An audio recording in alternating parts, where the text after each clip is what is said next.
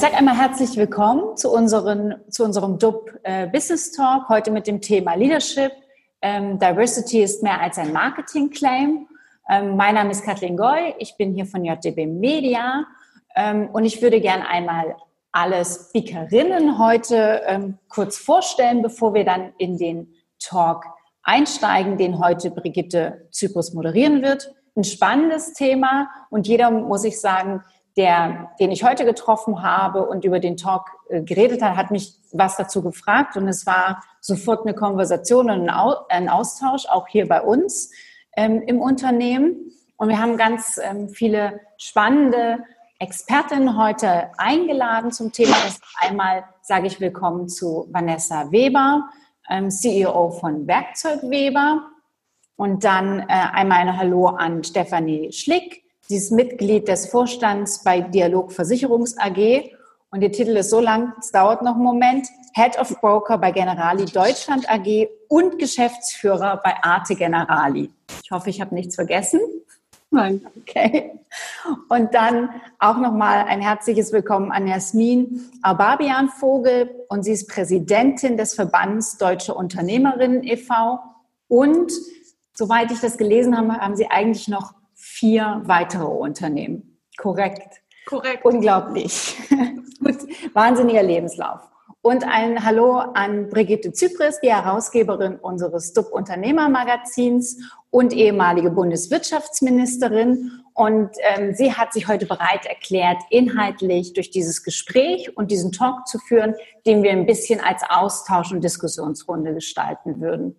Frau Zypris, möchten Sie anfangen? Ja, mache ich gerne. Vielen Dank für den Anfang, Frau Goy. Ähm, herzlich willkommen nochmal ganz offiziell von mir. Äh, schön, dass Sie dabei sind.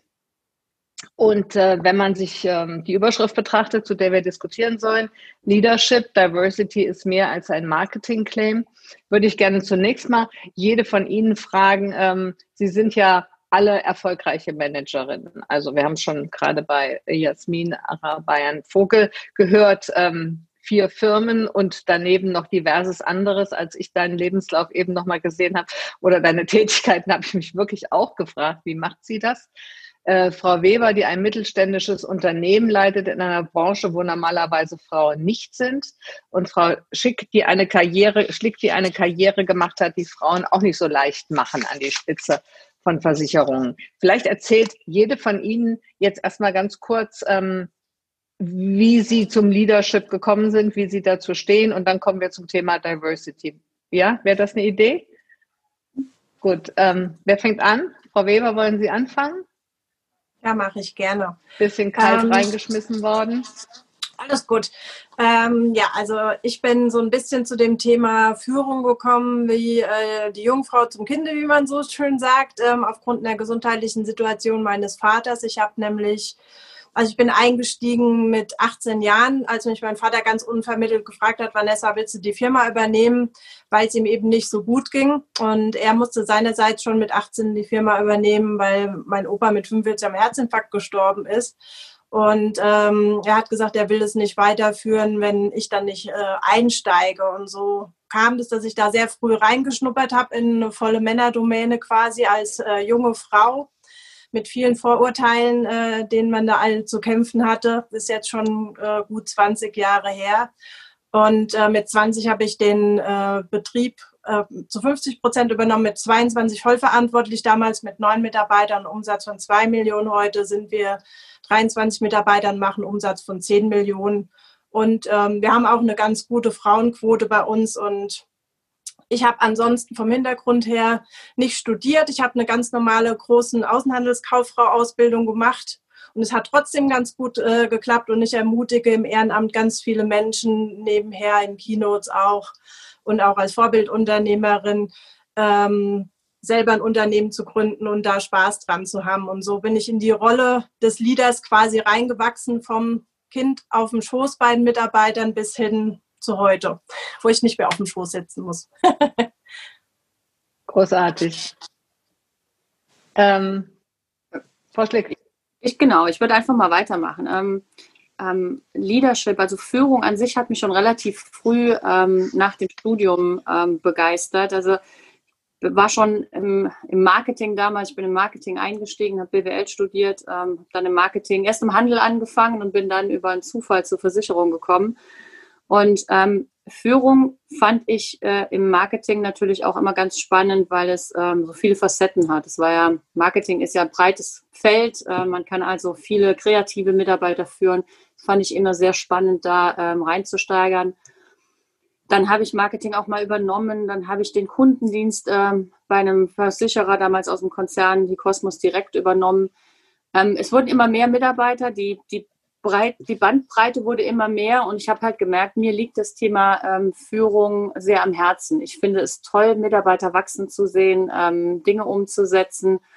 Und ja, in den letzten Jahren hat mich das immer mehr begleitet. Es sind immer mehr und andere Aufgaben geworden, ähm, bis jetzt halt ähm, bis ich jetzt halt auch den kompletten Broker-Bereich der Generali leite, Deutschland und Österreich ähm, als Dialog und ähm, habe jetzt die Generali Arte halt auch noch als Vertriebsvorstand ähm, äh, mit übernommen.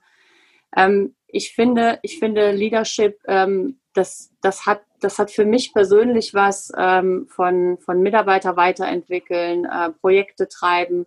Und ähm, ich, ähm, ich freue mich jedes Mal wieder drauf, wenn Mitarbeiter zu mir kommen und sagen, Mensch, tolles Projekt haben wir umgesetzt. Ähm, die sind so stolz dann auch. Und ich glaube, das, das hat mich so immer angetrieben, ähm, auch verschiedene Positionen dann auch anzunehmen, ähm, ob das Vertrieb, ob das Kundendienst war.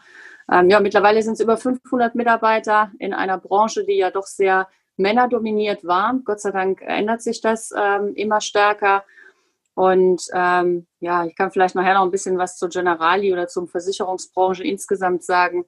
Ähm, ich hatte Gott sei Dank immer Chefs, die mich gefördert haben. Ähm, auch nicht, ähm, auch wenn ich so andere mal höre, ist das ja nicht immer, ähm, immer der Fall. Vor allen Dingen ähm, bin ich dann auch noch Mutter geworden, habe noch zwei kleine Kinder gehabt, die jetzt zwar mittlerweile schon zwölf und sechs sind, aber das muss man dann halt auch noch steuern können. Und da muss ich sagen, ähm, hilft natürlich ein Unternehmen, was da sehr kulant draufschaut, auch zu sagen, naja, äh, wir wollen auch Führungskräfte, die gleichzeitig auch eine Familie leiten. Ähm, Habe ich Gott sei Dank mit einem italienischen Unternehmen natürlich ähm, auch einen dankbaren Arbeitgeber gefunden, ähm, der das auch alles mitbegleitet hat.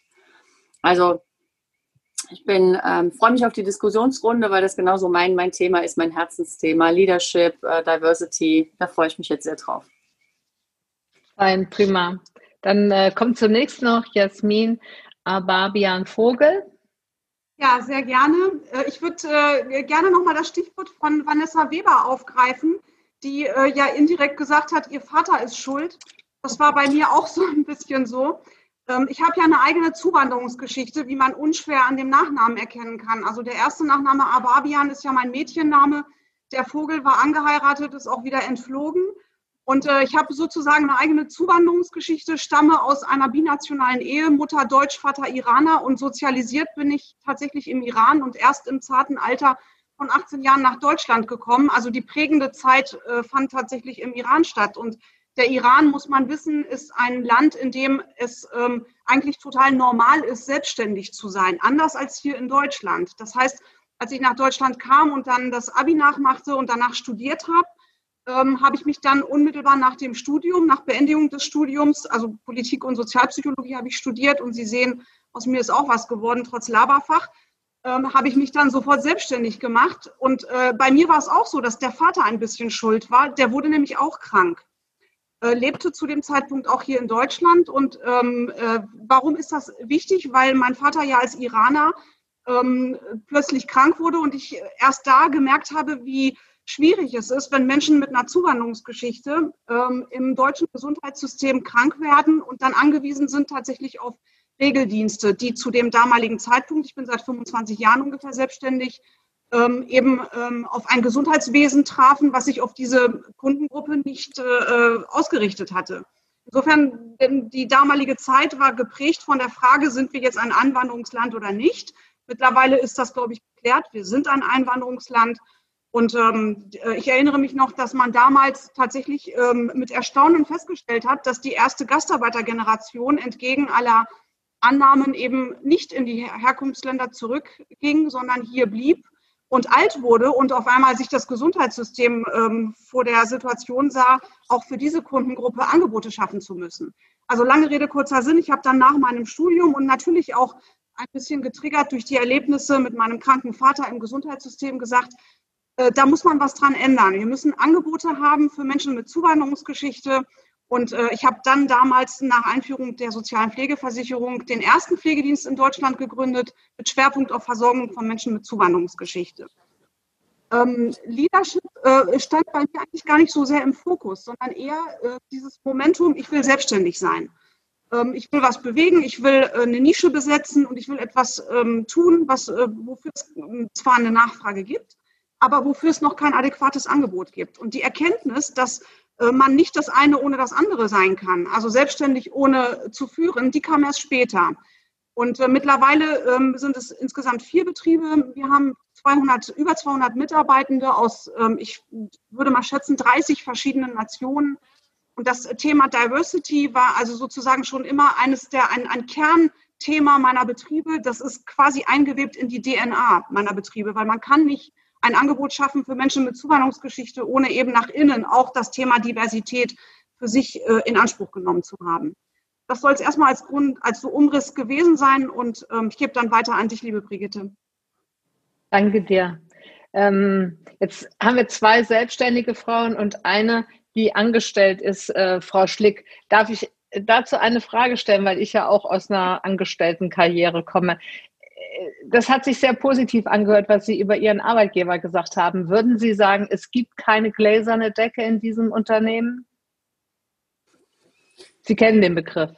Ja, ja, ja. Ähm, ja. Ähm, also nein, also ich, ich glaube, ähm, viele bauen sich die selbst. Ähm, man, muss, man, muss als, ähm, man muss sich selbst was zutrauen ähm, und dann habe ich zum Beispiel erlebt, dass, ähm, dass alle einem das selbst auch zutrauen. Also es heißt, es, es ist ja auch immer so, das hat ja auch Führung oder Karriere machen hat ja auch immer zwei Schwerter, also zwei Klingen. Ähm, auf der einen Seite werde ich zum Beispiel nie perfekte Mama sein. Ich weiß, ähm, dass meine Kinder ähm, immer sagen, Mama, du bist nie nachmittags um drei Uhr am Kindergarten, wenn alle anderen Muttis da stehen. Also nie ist natürlich auch übertrieben, aber gefühlt ähm, bin ich natürlich diejenige, die abends um, ähm, um sieben nach Hause kommt, vielleicht noch Essen kocht und dann noch ins Bett bringt oder halt auch gar nicht da bin, weil ich einen Abendtermin habe. Ich werde weder die perfekte Mutter sein, wahrscheinlich werde ich auch nie die 100% perfekte Führungskraft sein, weil ähm, wenn meine Kinder krank sind oder irgendwas ansteht, dann bin ich bei meinen Kindern. Und das muss man sich selbst auch zugestehen. Und das muss man offen auch ansprechen. Und dann habe ich aber meinen Arbeitgeber, die Generali, so erlebt, das ist auch in Ordnung. Das ist auch völlig okay. Ähm, man muss nicht ähm, von sich selbst immer diesen Perfektionismus erwarten. Auf beiden Seiten nicht. Das werde ich nicht erfüllen. Ähm, das wird wahrscheinlich aber auch nie jemand erfüllen. Wenn man das aber mal ablegt und das auch offen anspricht, dann habe ich meinen Arbeitgeber immer so erlebt, dass ich selbst Vorstandssitzungen absagen konnte, wenn, wenn zum Beispiel mein Sohn Geburtstag hatte, Geburtstagsfeier anstand. Dann habe ich gesagt, es geht nicht. Ich würde das halt auch ger ungerne machen. Und ähm, da muss ich auch sagen, hatte ich ähm, bis jetzt auch, auch Giovanni Liverani als CEO Deutschland hat dann auch gesagt, es gibt Sachen, die gehen vor und die Familie geht halt nun mal dort auch vor. Und da muss ich sagen, bin ich auch wirklich sehr, sehr gerne im Generali-Konzern. Diese, diese Balance, ähm, die kriegen die hin. So, und jetzt bin ich eine Frau, jetzt kann ich aus einer Frauenseite reden. Und ich ähm, weiß auch, dass wir sehr, sehr viel ähm, um, rund um das Thema Diversity auch treiben. Wir haben einen ähm, Diversity Day, wir haben ähm, Trainings zum Thema Unconscious Bias. Und das ist ja auch ein, ein, Thema, was uns alle bewegt, um rund um das Thema Diversity. Ähm, wir haben ein Frauennetzwerk. Wir haben aber auch ähm, diese, diese, diese intrinsische Motivation heraus, auch andere Nationalitäten, Religion, Religion, Gender, das alles zu vereinen, weil nur das macht ein Team ja besser. Und das ist halt sowas, das spüre ich in unserem Konzern. Also von daher, ja, da bin ich sehr, sehr froh, in diesem Konzern zu arbeiten. Und ich glaube, ähm, auch wenn man das nicht, nicht immer so nach außen sieht, wenn man unseren GD-AG Vorstand ansieht, ist das natürlich schon sehr, ähm, also das ist nicht so wirklich so divers, wie man es denn gerne hätte, ähm, zumindest aktuell. Ähm, aber wir leben das schon so. Und ich habe ganz viele Kolleginnen auch auf einer ähm, sehr hohen Führungsebene, auf einer Geschäftsführungsebene, die würden das auch so bestätigen. Also von daher, ich kann das wirklich nur ähm, aus einer Angestellten-Sicht heraus sagen, der Konzern, in dem ich jetzt bin, der fördert das sehr. Ähm, klingt wunderbar. Und ich würde gerne äh, Jasmin dazu fragen, du bist ja nicht nur selbstständige Unternehmerin, sondern du bist auch Präsidentin des Verbandes ähm, der Unternehmerinnen seit zwei Jahren. Und äh, wie würdest du das als Verbandspräsidentin einschätzen? Was glaubst du, was würdest du sagen, wie viele Unternehmen könntest du in Deutschland so beschreiben, wie das, was Frau Schlick gerade über ihr Unternehmen beschrieben hat? Nicht viele, äh, sagen wir mal so. Also im Verband unter unseren Unternehmerinnen nehme ich wahr, dass das Thema einen ganz hohen Stellenwert hat. Und ich glaube, dass Frauen an sich sich äh, leichter tun, mit der Implementierung diverser Teams und so weiter. Also ich glaube, da gibt es einen Unterschied zwischen von Männern geführten Unternehmen und von Frauen geführten Unternehmen. Frauen sind, ähm, da, da, ist die Range offener, würde ich mal sagen. Ähm, kann auch sein, dass es ein Vorurteil ist oder ein positives Vorurteil, aber ich nehme es so wahr und ich bin ja auch in vielen anderen Netzwerken äh, unterwegs und ähm, das, was, was, was ich im Moment in Deutschland wahrnehme, ist, dass wir zum Glück, muss man sagen, ähm, glaube ich, schon die Erkenntnis haben innerhalb der Unternehmen, dass wir aus äh, verschiedenen Gründen, um mal einige zu nennen, demografischer Wandel, Fachkräftemangel und eine sich globalisierende Welt, dass wir aus diesen Gründen eigentlich nicht mehr umhin kommen, dem Thema Diversität in den Unternehmen einen hohen Stellenwert einzuräumen. Aber, also ich glaube, das ist Konsens. Aber was ich auch wahrnehme, ist, dass die Mehrzahl der Unternehmen sich noch schwer tun, sich interkulturell zu öffnen. Also ich nehme wahr, dass äh, die, die Mehrzahl der Führungskräfte sagen, ja, wir müssen diverser werden, altersdiverser, geschlechterdiverser, Nationalitäten diverser, keine Frage. Aber bei uns im Unternehmen passt es gerade nicht. Oder es läuft ja eigentlich noch ganz gut und da ist auch kein Handlungsbedarf, obwohl wir eigentlich schon fünf nach zwölf haben und eigentlich fast in allen Unternehmen selbstverständlich Handlungsbedarf ist. Aber wir haben eben auch in Deutschland Unternehmen, und wenn wir uns mal anschauen, wer sind da Führungskräfte, dann stellen wir eben fest, auch die sind relativ homogen. Äh, um es auch mal wieder mit dem Klischee zu sagen, männlich, weiß, äh, zwischen 45 und äh, 55 Jahre alt. Das ist so der Durchschnitt der Führungskräfte in Deutschland. Die sind für das Thema, auch wenn sie wissen, es ist wichtig, für die Implementierung im eigenen Unternehmen nicht wirklich offen. Insofern äh, freue ich mich immer, wenn ich ähm, von Unternehmen höre, die es anders machen. Die gibt es zweifelsohne. Äh, aber da ist auch noch ganz schön viel Luft nach oben. Und ja. ich kann immer nur sagen, ähm, die erste Frage, die ich immer höre, wenn ich von meinem eigenen Unternehmen berichte, die erste Frage ist immer, äh, erzähl doch mal über die Probleme, die ihr da habt. Also die, die Vorstellung, oh Gott, da sind so 30 verschiedene Nationen, die müssen sich ja von morgens bis abends nur die Köpfe einschlagen.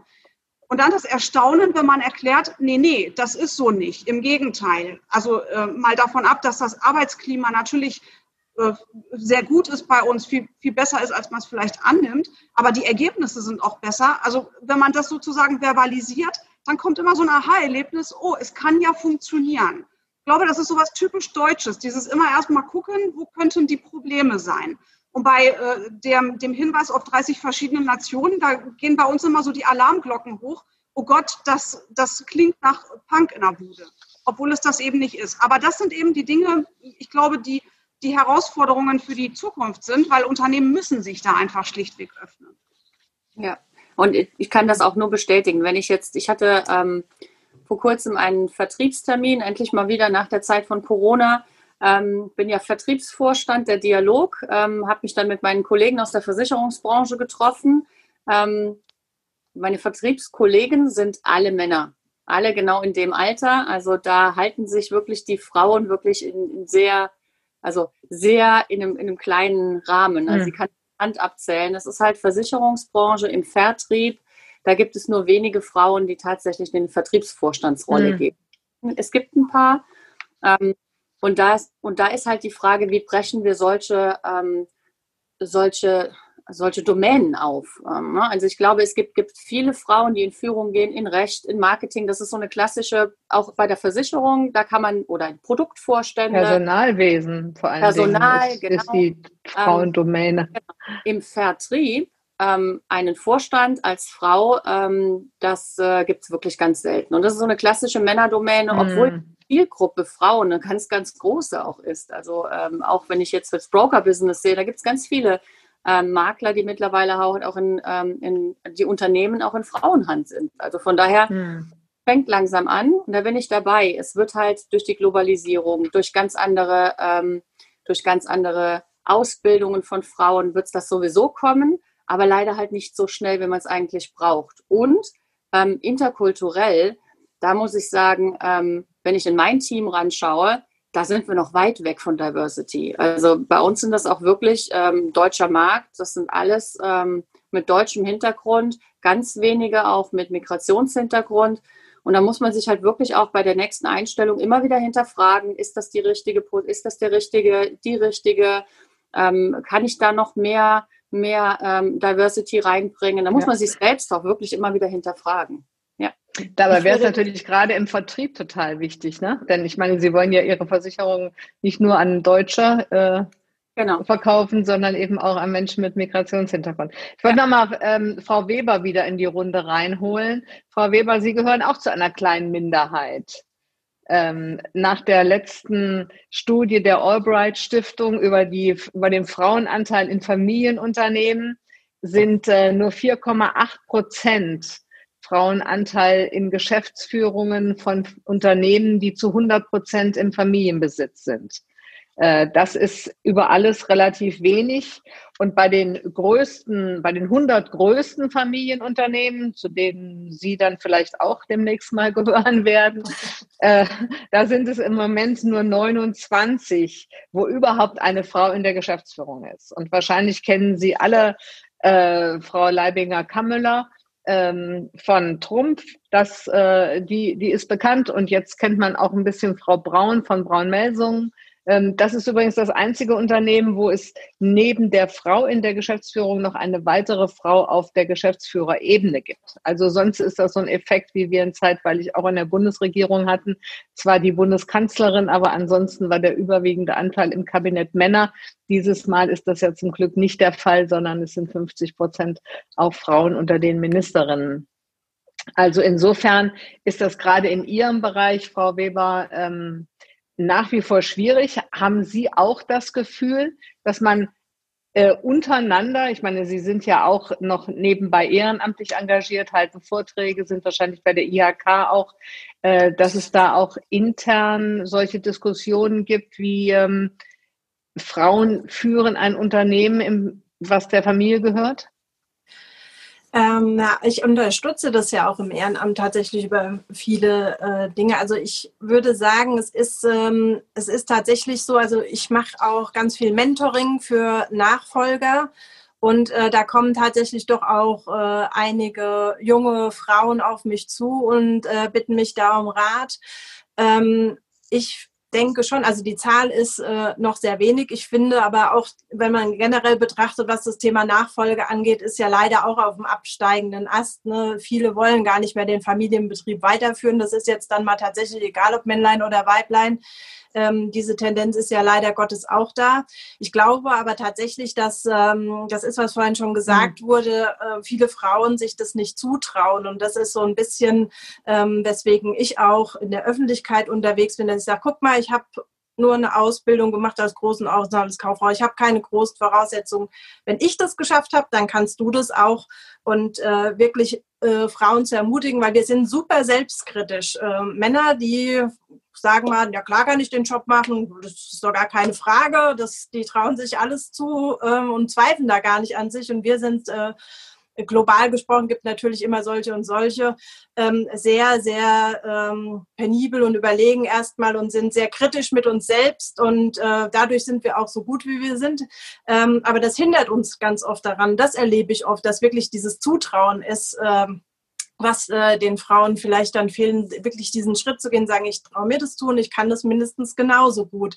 Und ähm, da möchte ich viel Mut zusprechen, weil ich glaube, dann würde die Nachfrage auch mehr wachsen ja. und auch ähm, das untereinander sich äh, äh, heben und helfen. Also ich glaube, das ist auch etwas, was Männer so ein bisschen mehr machen, so untereinander sich äh, unter die Arme greifen. Und ich habe auch wahrgenommen, dass sich das tatsächlich gebessert hat, ähm, dass auch Frauen da mittlerweile mehr im Netzwerk arbeiten, weil ich glaube, wir haben tatsächlich für das Thema Leadership ähm, äh, das bessere Skill-Paket sozusagen mit zu, mitbekommen, äh, eben diese ganzen Themen, die heute gefordert sind, auch als Führungskraft, wenn es um das Thema Werteorientiertheit geht und so, da äh, oder auch feinfühlig mal hinhören, was mit den Mitarbeitern los ist. Also ich glaube, das ist etwas, was wir als Frauen auch sehr, sehr gut können.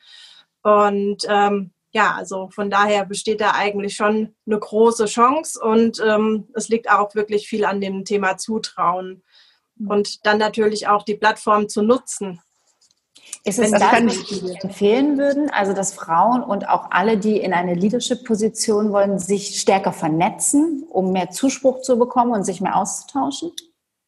Ja, also ich finde schon, dafür gibt es ja so tolle Verbände wie zum Beispiel eben auch den VDU oder eben auch die IHK angesprochen, die Wirtschaftsunion, wo ich auch aktiv bin, die jungen Unternehmer. Es gibt ja tausende ähm, solcher Netzwerke und wirklich auch zu sagen, hey, ich freue mich an deinem Erfolg und wie kann ich dir vielleicht irgendwie helfen, wie kann ich dich unterstützen, eben sei es in einem Mentoring oder sei es mal eben Tipps, ne? Ähm, wie bin ich an die Konzernspitze gekommen, was hat mir da geholfen. Ähm, wir Frauen brauchen manchmal auch einfach ein bisschen mehr Zuspruch tatsächlich und äh, dieses unter die Arme greifen, wie gesagt, das ist, glaube ich, schon ein ganz, ganz wichtiger Punkt. Das kann ich nur bestätigen. Also ich glaube, Frauen brauchen mehr Zuspruch ähm, als die Männer.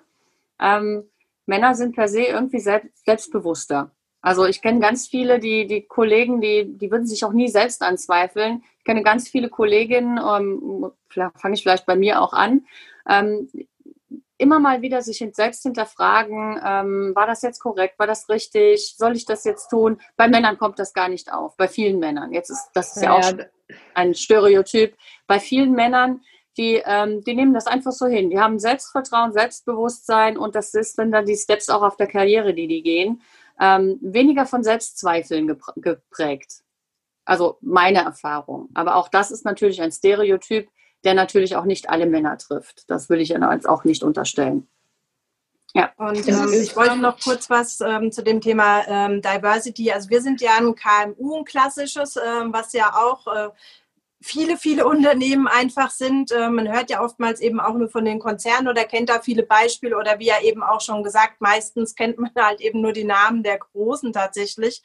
Und ähm, für mich war irgendwie das Thema Diversity noch nie irgendwie im Kopf, dass ich äh, gedacht habe, oh, jetzt muss ich mir da, jetzt muss ich da irgendwie was tun, weil das ist so irgendwie in meiner DNA drin, dass ich gedacht habe, hey, ich brauche gute Leute und die guten Leute findet man äh, bei dem Thema Inklusion, bei Ausländermütter, egal was man jetzt irgendwie nennen kann. Ähm, und von daher dieses Thema Fachkräftemangel, äh, wenn, also bei uns gibt es quasi gar nicht, weil wir uns da wirklich äh, schon immer drum bemüht haben. Also ich habe äh, vor ein paar Jahren äh, meinen ältesten Außendienst, der war schon über 70, der wollte sich halt neben der Rente noch was dazu verdienen, aber der hat 50 Jahre Berufserfahrung gehabt. Warum soll ich den denn nicht noch mal an Bord holen äh, zum Beispiel? Oder auch ähm, äh, Frauen, die bei uns die Ausbildung gemacht haben, Mutter geworden sind, mal ausgestiegen sind, wieder eingestiegen sind. Ähm, also als kleines Unternehmen muss man auch viel mehr so puzzeln und da stellt sich gar nicht so sehr die Frage, wie können wir das integrieren, weil wir quasi auch so von der DNA quasi so gepolt sind. Ähm, ja, uns da Lösungen zu überlegen, wie wir mit den Menschen arbeiten. Mein Papa ist seit 20 Jahren im Rollstuhl. Ähm, wir haben noch zwei andere, die schwer behindert bei uns tätig sind. Das geht alles. Das sind ja gar nicht viele Dinge, die man dafür tun muss. Und ich glaube, so die KMUs sind ähm, auch oftmals eben, ja, sie, sie stellen oftmals auch de, das Licht so ein bisschen unter den Scheffel, dass sie sagen, na, brauche ich ja gar nicht drüber berichten oder warum soll ich Ihnen davon erzählen? Für mich ist das so selbstverständlich. Und das finde ich auch immer so ein bisschen schade, weil da wird so viel getan, ähm, aber es wird gar nicht darüber erzählt oder berichtet. Das ist ja dann was, was man auch im Rahmen dieser Netzwerke machen könnte, gell? Genau. Ich würde nur mal ganz gerne ähm, zu Frau Schlick noch sagen, was Sie ähm, vorhin erzählt haben über die Unterschiede zwischen Männern und Frauen. Ich teile Ihre Einschätzung, dass Frauen sich öfter was trauen müssen, äh, mehr zutrauen müssen. Ich würde nur umgekehrt sagen, äh, so wie die, Sie die Männer geschildert haben, würde ich da auch sagen, äh, sollten Sie doch mal sich selbstkritisch betrachten, ob das die richtige Art und Weise ist, immer so ähm, mit Scheuklappen und Strick durchs Leben zu gehen und sich nicht in Frage zu stellen. Also, dass sich in Frage stellen, was sie referiert haben, äh, ob man die Dinge richtig gemacht hat, ob man richtig umgegangen ist, das finde ich ja schon auch eine sehr positive Eigenschaft. Und ich glaube, das ist etwas, was einen weiterbringt. Das heißt ja nicht, dass man nicht sagen sollte, äh, okay, ich kann den nächsthöheren Job. Und ich meine, Sie sind ja auch das beste Beispiel dafür. Sie sammeln ja die Jobs auch ähm, und nehmen zusätzlich noch Aufgaben wahr obwohl man meinen könnte, die eine äh, würde auch ausreichen. Ja, also da, da finde ich, da müssen beide Seiten lernen, denn das ist ja auch ein Teil ja. der Wahrheit. Wir kriegen nur mehr Frauen nach oben in Führungspositionen, wenn wir es tatsächlich schaffen, auch die Männer davon zu überzeugen, dass die Frauen es können. Weil noch ist es eben so, dass überwiegend Männer darüber entscheiden, welche Fra äh, Frauen da Führungspositionen kriegen. Also das war bei Ihnen so, haben Sie erzählt, Frau Schlick. Bei mir war das auch so, wenn Gerhard Schröder nicht gesagt hätte, du kannst das, ähm, dann wäre ich auch nie Ministerin geworden. Das äh, muss man einfach ganz klar auch sehen. So ist das. Ich habe das bewusst nur so angesprochen, weil ähm, andere Menschen zu ändern ist halt immer sehr schwierig und ähm, deshalb glaube ich wirklich, dass wir, dass, dass man untereinander halt, wenn man schon diesen Weg, wie wir jetzt auch ähm, sagen, wir sind in Führung, dass man andere bestärken soll, halt auch mal vielleicht auch gegen Widerstand, ähm, andere Wege zu suchen. Also vielleicht ist es dann nicht die direkte Führungskraft, die jetzt da ist, dann muss man vielleicht auch am Fall mal einen Umweg gehen oder ähm, mhm eben schon ein bisschen netzwerken. Also es hilft hm. ja, sich immer mal Leute an die Seite zu ziehen, um halt einen, einen, einen Vorgesetzten auch zu überzeugen. In Großunternehmen, wie ich jetzt bin, hilft das natürlich zu sagen, ich habe mehrere Leute auf meiner Seite, ähm, dann ist es halt, dann bin ich halt auch nicht mehr so abhängig von einem, ähm, der vielleicht gerade vor mir sitzt oder ähm, das zu entscheiden hat.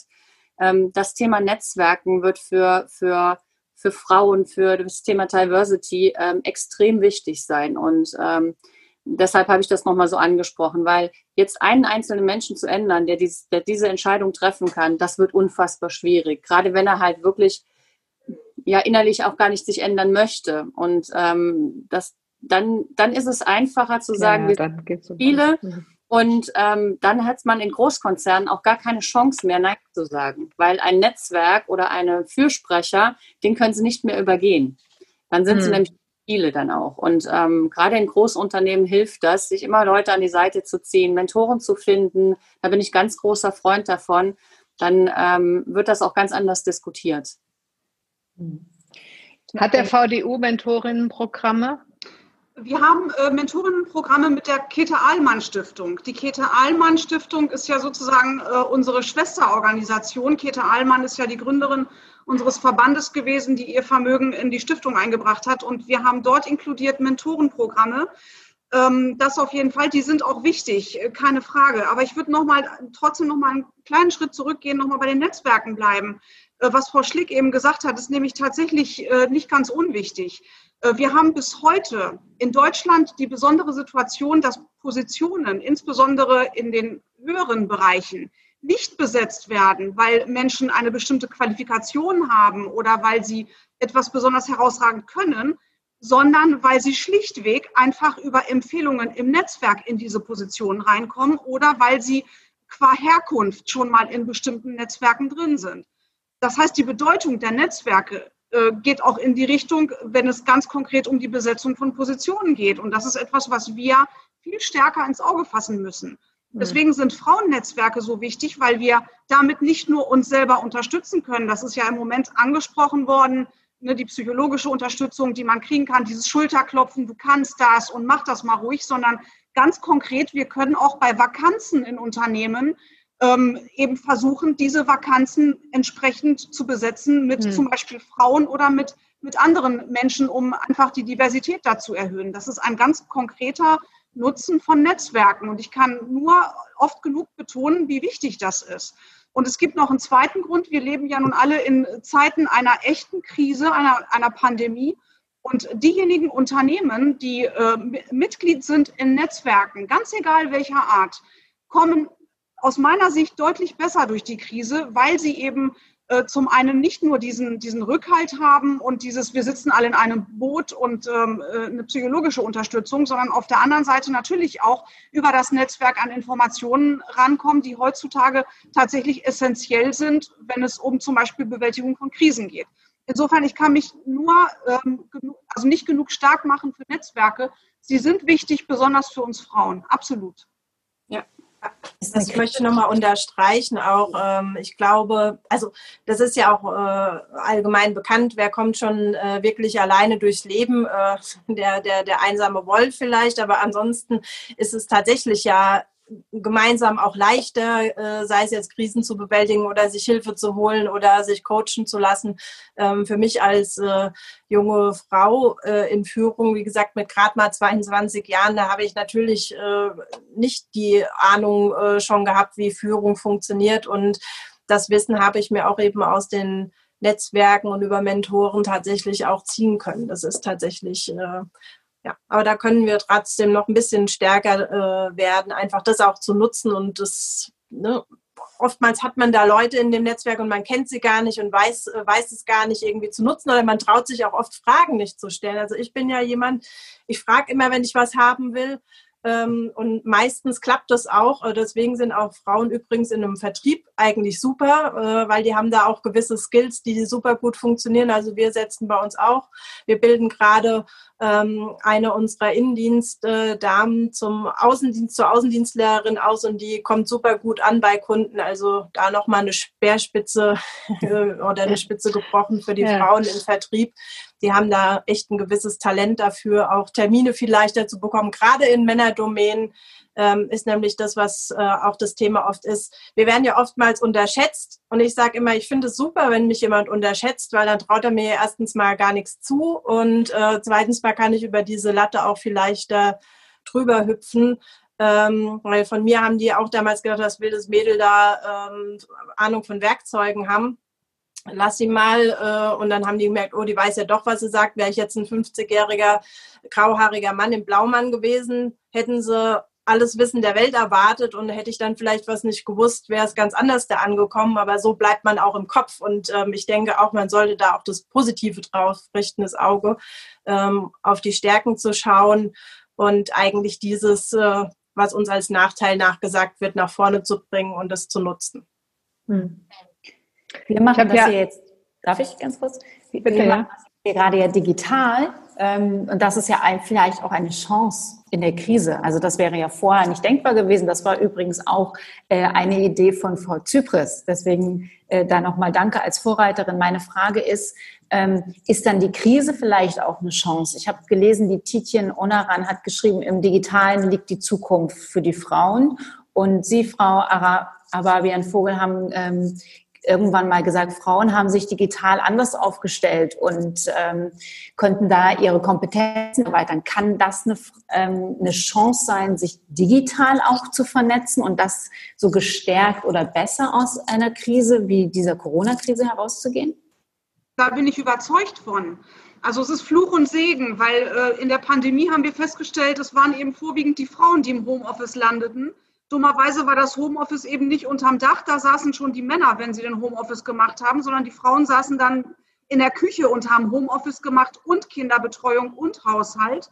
Also das ist ja sozusagen immer ähm, das, das Schreckensszenario, was aber letztendlich auch tatsächlich eine, äh, die Realität ja auch darstellt. Aber ähm, wir wissen mittlerweile von Studien, äh, Allensbach hat da ja auch was zugesagt, ähm, dass Frauen das auch als Chance genutzt haben und auch gesehen haben und gesagt haben, huch, äh, wir sind so ein bisschen ins kalte Wasser geschubst worden, aber äh, wir haben uns, wir haben unsere Kompetenzen erweitert, insbesondere im digitalen Bereich.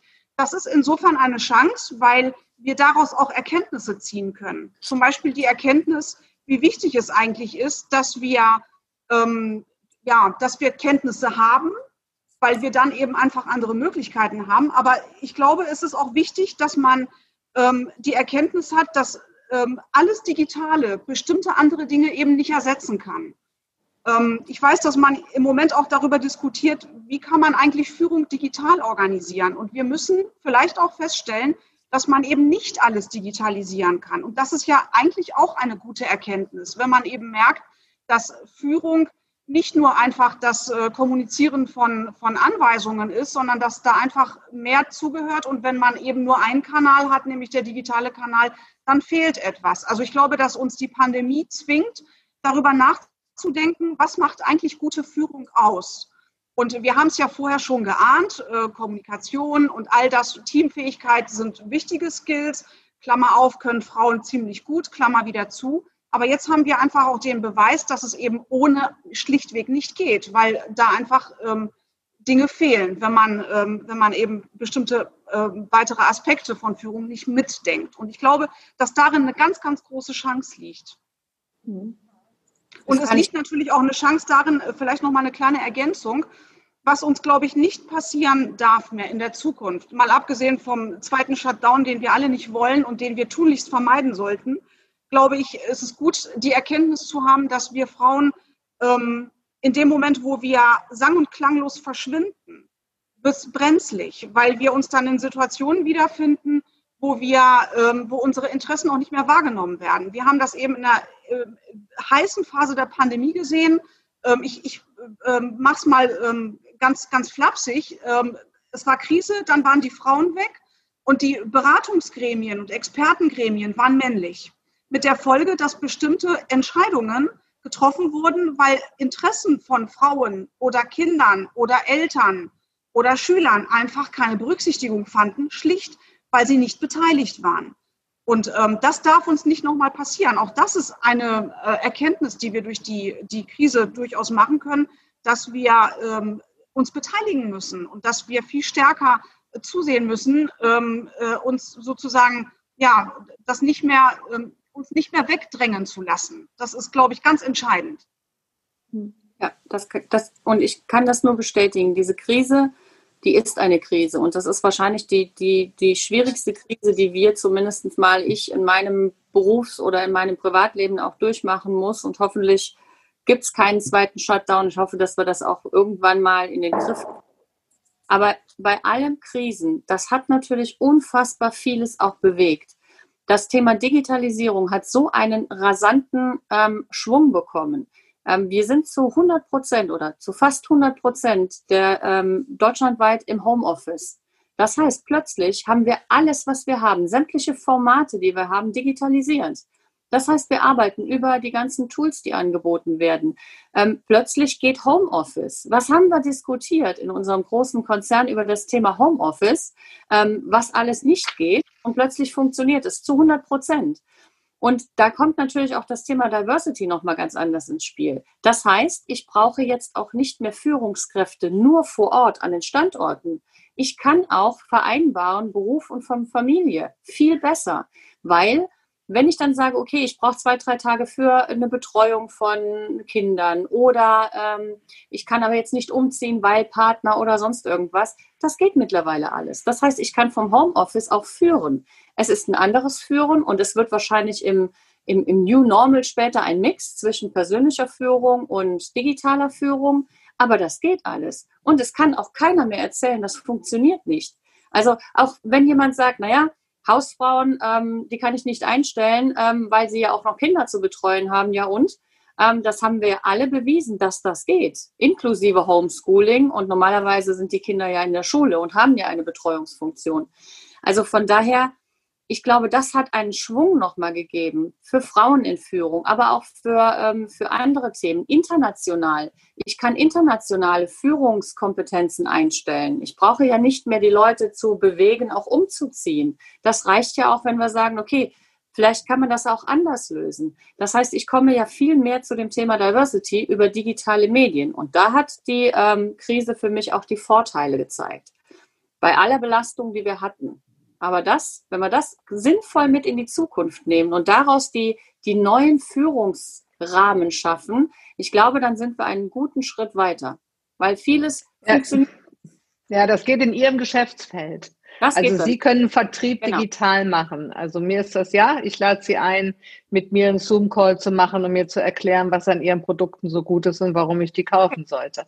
Aber äh, Pflege, äh, Care oder die Produktion von Werkzeugen ist nichts, was man digital machen könnte. Das bleibt analog. Und äh, da ist es natürlich ähm, eine besondere Herausforderung bei der Pflege ja sowieso in der Krise.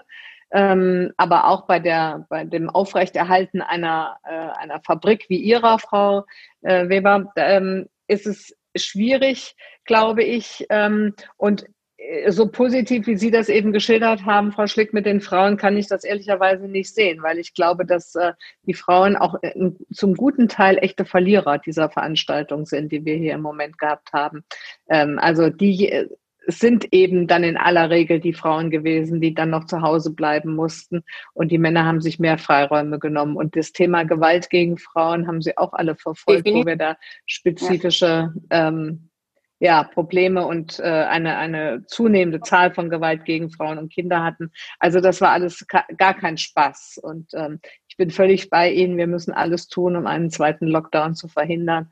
Ähm, und da glaube ich, ist das Maskentragen eine sehr geringe Einschränkung des täglichen Lebens, auch wenn manche meinen, dass sie dann lieber tot wären als Masken tragen.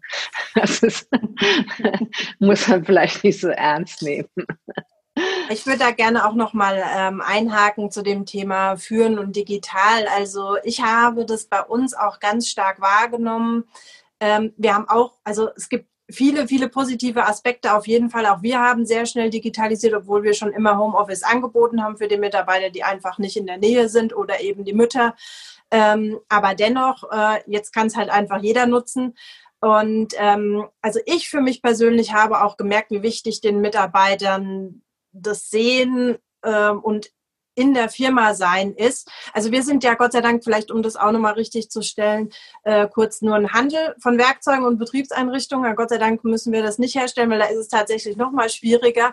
Aber dennoch habe ich gemerkt, wir haben jeden, ähm, also jeden Tag in der Krise äh, einen Morning Call gemacht, äh, habe ich mit den Mitarbeitern immer um 10 Uhr äh, kurz gesprochen, weil da haben wir uns ja gar nicht gesehen. Aber alle waren auch wieder dafür, so schnell wie möglich wieder ins Büro kommen zu dürfen, natürlich unter den Hygiene- und Abstandregeln, aber das war ihnen total wichtig. Und ich habe auch, ähm, und ich habe auch gemerkt, dass viel mehr Nähe ähm, und Hinsehen auch gefordert war, wie es vielleicht mal so gelaufen ist, aber auch auf die einzelnen Bedürfnisse einzugehen, haben wir, und da haben wir, wir haben auch eben Männer, die sich das Thema Homeschoolings angenommen haben, tatsächlich gesagt haben, so, ich muss mich kümmern, ich kann es nicht anders, da können wir es irgendwie regeln. Ähm, und wir das eben flexibel machen konnten, wo es vielleicht bei der Frau nicht so flexibel ging. Also da gab es so alles. Ähm, aber ich habe auch für mich gemerkt, ähm, dass das schon ähm, schwierig ist, auch ähm, nur über die Ferne zu führen. Das ist wahrscheinlich tatsächlich im Konzern zum Teil ja gar nicht anders möglich. Ich finde es auch super, dass man nicht mehr so viel rumreisen muss und einfach sich mal Wege spart ähm, und mal was digital macht. Aber dieses Thema äh, wirklich auch, also das ist vielleicht auch dieses New Normal, wo wir erstmal hinkommen müssen, wirklich auch, ich sage jetzt mal bei die Kamera, äh, da was rüberzubringen, ähm, ist halt doch anders, wenn, wenn ich den Mensch einfach mal sehe und ihm so ins Auge hm. blicken kann und mit ihm sprechen kann. Also das wird, glaube ich, schon noch so eine Gratwanderung sein, die wir dann ähm, gehen müssen zwischen Effizienz und doch irgendwie persönlich nochmal da sein. Also mir hat es schon sehr gefehlt und ich habe auch gemerkt, den Leuten ist es wichtig, einfach den sozialen Kontakt zu haben. Das ist ja, bei uns. Das stimmt. Geht mir ja auch persönlich so. Also mir fehlt halt auch das mal persönlich nochmal Leute treffen. Ähm, ich liebe jetzt auch meine Vertriebstermine nochmal sehr. Das definitiv. Und ähm, und ich, ich glaube nur, ähm, es, gibt, es gibt auch Facetten, die sehr positiv sind. Ähm, wie gesagt, das früher ne, kann eine, eine Mutter mit, mit vier Kindern nicht einstellen in eine Führungsposition, weil ähm, die kann ja nicht umziehen. Ähm, das fällt halt zum Beispiel weg, wo ich dann sage, das kriegt die hin.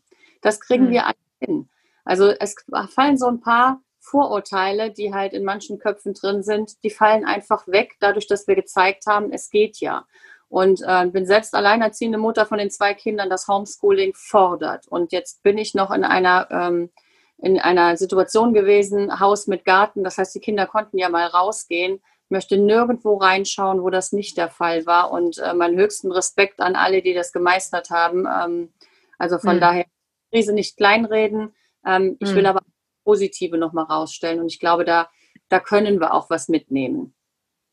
Okay, ich muss jetzt, ehe uns die Zeit wegläuft, muss ich nochmal die eine Frage stellen, die mich schon mein ganzes Berufsleben umtreibt oder wenigstens schon ganz viele Jahre umtreibt. äh, und mal hören, ob Sie dazu noch eine Idee haben.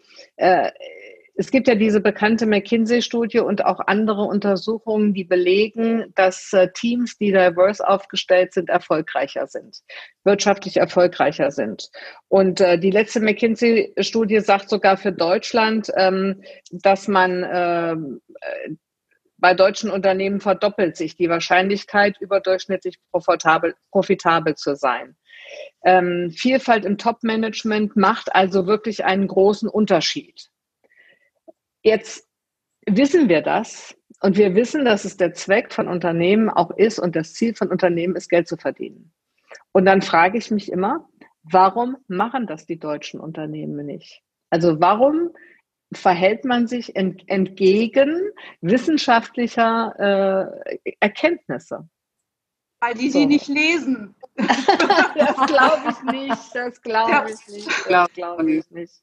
Nein, es ist, ähm, ähm, liebe Brigitte, ähm, du hast ja eine Studie die, äh, von McKinsey ähm, vorgestellt. Ich konnte mit einer zweiten Studie von der Albright Stiftung und ich glaube, der Schlüssel oder die Antwort liegt in dem Ergebnis der Albright Stiftung. Das ist ja auch nicht neu. Der das, Thomas stellt ja den Thomas Jahr. ein.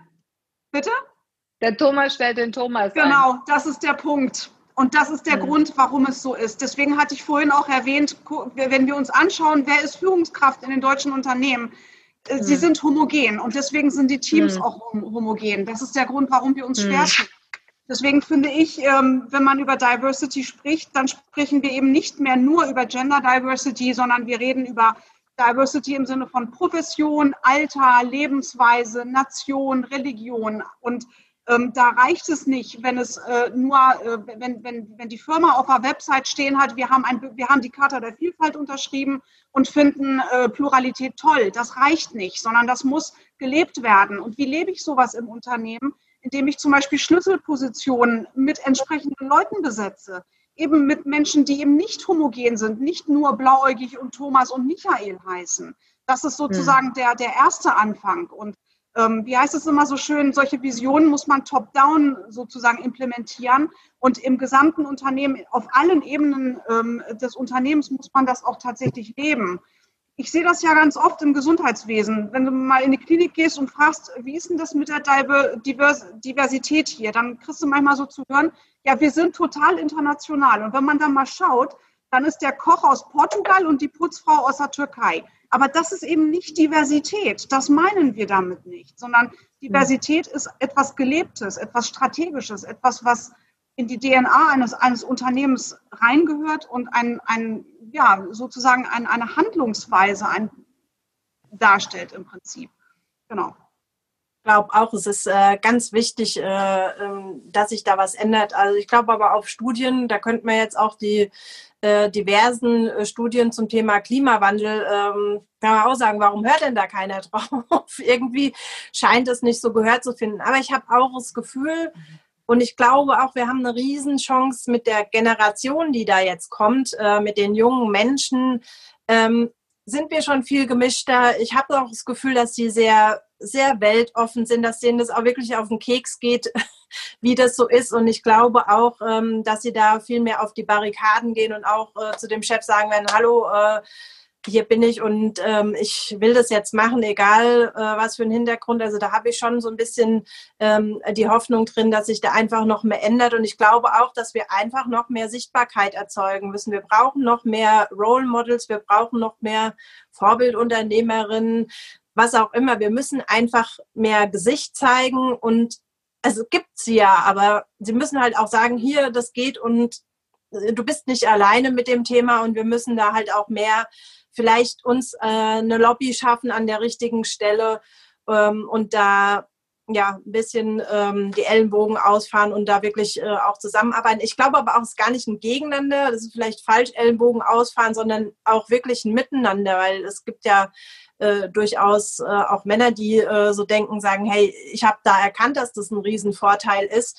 Ähm, dieses Miteinander muss mehr in die Welt getragen werden. Das ist, glaube ich, noch ein Punkt, an dem wir arbeiten können. Und es ist im Übrigen auch kein Thema ausschließlich für die Wirtschaft, sondern wir sind eine Gesellschaft, bei der in urbanen Strukturen mittlerweile jeder vierte, knapp jeder dritte eine Zuwanderungsgeschichte als Beispiel hat, um es mal daran festzumachen.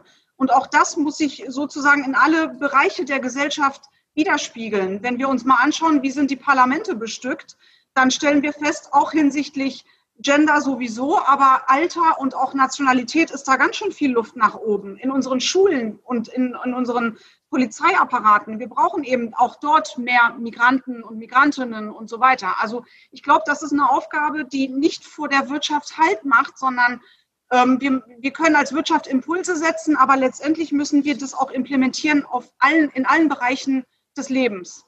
Ja. Das ist ja selbst bei Generali noch äh, möglich, ne? dass man noch ein paar mehr mit Migrationshintergrund einstellt, haben Sie vorhin gesagt. Ich glaube, Migration, Gender, ähm, auch natürlich die Frauenquote ähm, könnte noch viel höher sein. Ähm, aber da bin ich, da bin ich wirklich dabei zu sagen, auch ähm, dieses, dieser Ähnlichkeitsbias. Man stellt denjenigen ein, der einem sehr ähnlich ist, ähm, der steckt halt mhm. in vielen noch drin. Und das muss ja erstmal einem bewusst sein auch. Also ne, jede Führungskraft muss sich bei jedem Mal hinterfragen, stelle ich den ein, weil ich den gut mag, weil er ähnlich mir ist, weil er dieselben Hobbys hat, der, der, ne, der ist der Thomas, der sieht genauso aus wie ich, der hat mhm. dieselben Hobbys, oder stelle ich ihn ein, weil ich eben genau das eben nicht will. Und das mhm. mal sich selbst hinterfragen, wie oft muss man sich selbst dann auch wirklich wieder sagen, nein, jetzt stelle ich mal eben genau den ein, weil er eine andere Meinung hat, weil er einen anderen Blick drauf hat das ist ja auch gerade bei Führungskräften ähm, wirklich eine Lernsache. Und ähm, je länger ich in der Führung bin, desto schwieriger ändere ich ja auch solche Biases. Und von daher mhm.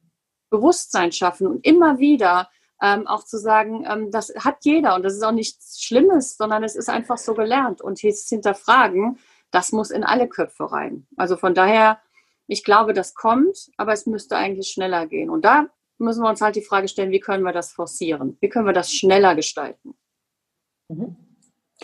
Mit Blick auf die Zeit muss ich äh, sagen, dass wir eigentlich schon am Ende unserer Runde sind, die ich äh, extrem spannend fand und finde. Und ich möchte gerne in einem Unternehmen arbeiten, wo Sie alle in der Führung sind. Ich glaube, das kann nur sehr spannend werden. Mein persönliches Fazit ist, ähm, dass man wenn man in die Leadership-Position auch einfach mal machen möchte. Man muss sich was zutrauen. So bin ich zu dieser Moderation dieses Calls übrigens gekommen. Aber ich habe dem Jens gesagt, ich mache das jetzt einfach mal.